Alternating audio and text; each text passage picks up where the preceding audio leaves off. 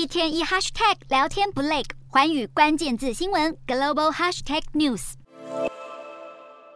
美国与新加坡在相隔六年多后，在华府再次举行战略对话，由美国国务院亚太助卿康达以及新加坡外交常务次长蔡爱博共同主持。美新这次谈到经济贸易、防卫安全、台海紧张以及乌俄战争等。双方会后发布联合声明，更是首度纳入台海议题。美方强调，常年的一中政策没有改变，重申维护台海和平与稳定的重要性，呼吁两岸分歧应该和平解决。新加坡则强调美中关系稳定的重要性，两国应该维持开放的沟通管道，以降低误解以及误判的风险。而美国副国务卿雪曼则是来到东京，与日本和南韩外交官员举行三边会谈。这手到底是要怎么叠上去？好像有一点没那么有默契。不过，强化同盟绝对是美日韩一致的立场，而台海议题也成了这场会谈的焦点之一。雪曼指出，三个国家都同意台湾海峡需要和平，这对世界商业相当重要。而面对邻国北韩三天两头就挑衅，美日韩也对北韩提出警告。北韩今年狂射飞弹，已经试射超过二十四枚弹道飞弹。雪曼表示，美国依旧愿意在不设任何前提下与北韩